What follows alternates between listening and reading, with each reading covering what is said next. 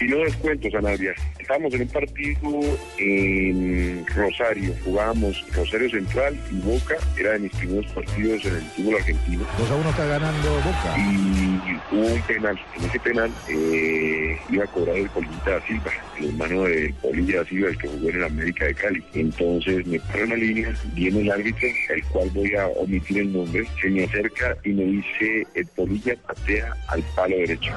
Y lo que, me quedo mirándolo, bueno, listo, me paro en el arco, amago a tirarme a la izquierda y me tiro a la derecha, ataco el penal. ¡Salva Córdoba!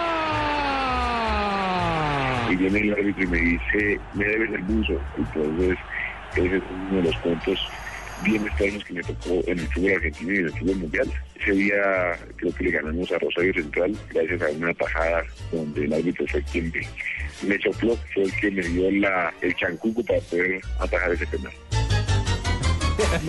Qué revelación y no es cuento entonces. ¿Y por qué haces una cosa de esas, don ¿Y no dijo el árbitro no? No, No. pero yo lo averigüé. Sí, sí. Claro, yo lo investigué. ¿Y se puede decir, con medios. no? Sí, lo voy a decir.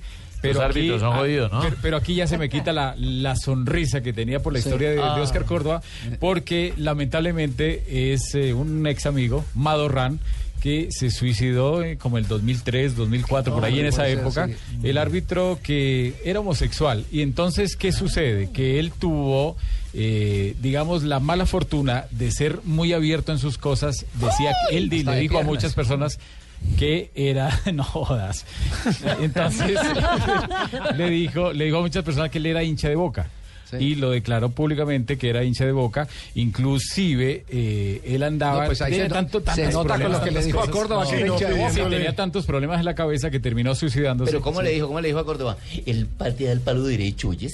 Así, patea al palo derecho. sí y se suicidó sí, hace como unos 10 años más o Me menos debes el buzo. el árbitro Madorran